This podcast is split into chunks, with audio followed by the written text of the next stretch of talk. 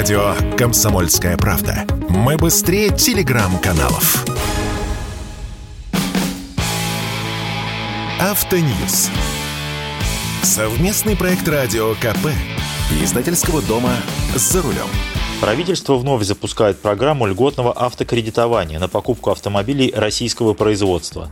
Прежде аналогичные программы стимулировали спрос в период затоваривания рынка, когда нужно было подтолкнуть людей на приобретение новых автомобилей и фактически помочь заводам со сбытом. Теперь же проблема обратная. Спрос есть, но нет автомобилей.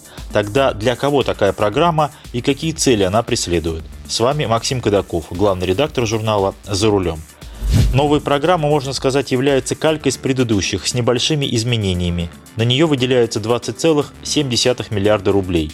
По условиям программы льготного автокредитования субсидируемая из федерального бюджета скидка составит 20% от цены автомобиля. Для жителей Дальневосточного федерального округа 25%, потому что нужно компенсировать стоимость доставки туда автомобилей. Под эту программу подпадают автомобили «Лада», «УАЗ» и «ГАЗ» не дороже 2 миллионов рублей. А еще есть льготный лизинг. Он подразумевает скидку 10% от цены автомобиля, но не более полумиллиона рублей. Здесь выбор шире. Это легковые, легкие коммерческие и грузовые автомобили УАЗ, Лада, ГАЗ, КАМАЗ и Урал. Под отечественными подразумеваются не только российские заводы, но и все производства, размещенные в нашей стране. Прежде под эту программу, например, подпадали некоторые модели Kia, Hyundai, Skoda, Nissan, Renault, Volkswagen и другие – вы, наверное, вспомните о том, что единственный пришлый производитель, который не вырубил рубильник, это фирма Хавейл со своим заводом в Тульской области. И многим хотелось бы получить льготы именно на эти машины. Но китайских производителей как не было в программах льготного кредитования, так и нет – Китайцы прежде обижались на такую дискриминацию, еще когда в России собирались и другие китайские машины, например, на заводе Дервейс, и теперь не очень рады, хотя формально не подкопаешься. Дело в том, что согласно постановлению правительства 719, для участия в льготных программах производство должно иметь высокую степень локализации, которая сейчас подсчитывается по очень сложной системе в виде суммирования баллов, начисляемых за различные операции – так вот, у Хавейла эта степень локализации недостаточная. Звучит, конечно, странно, поскольку китайцы построили в Тульской области огромный завод и для большинства своих кроссоверов штампуют панели кузова, сваривают их и окрашивают. Но по новой методике до заветных 2000 баллов сильно не дотягивают.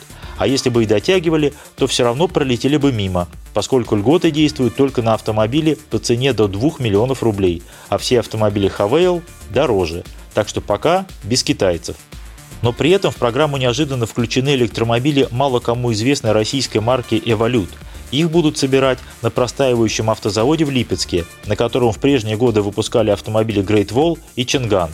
Это завод полного цикла со сваркой и окраской кузовов. И именно на нем осенью должны начать сборку электромобилей «Эволют». По сути, российская здесь только марка. Сами машины – это электромобили китайской компании Dongfeng или Dunfin, как говорят сами китайцы. Так вот, Производство еще не началось. Степень локализации поначалу явно будет неглубокой.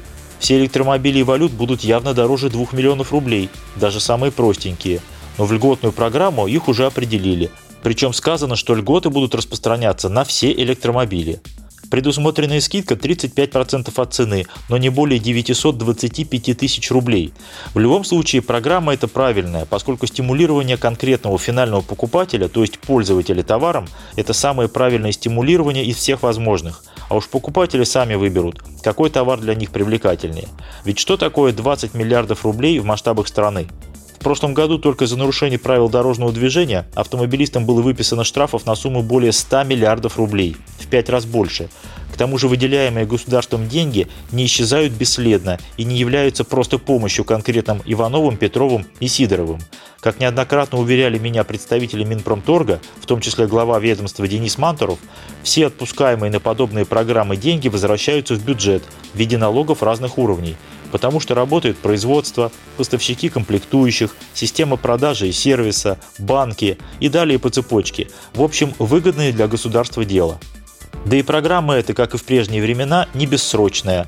Транша в размере 20,7 миллиарда рублей должно хватить примерно на 80 тысяч автомобилей.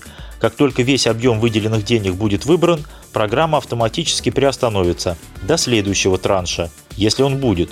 Поэтому правило старо как мир – кто первый встал, того и тапки. На всех не хватит. С вами был Максим Кадаков, главный редактор журнала «За рулем». Автоньюз. Совместный проект радио КП. Издательского дома «За рулем».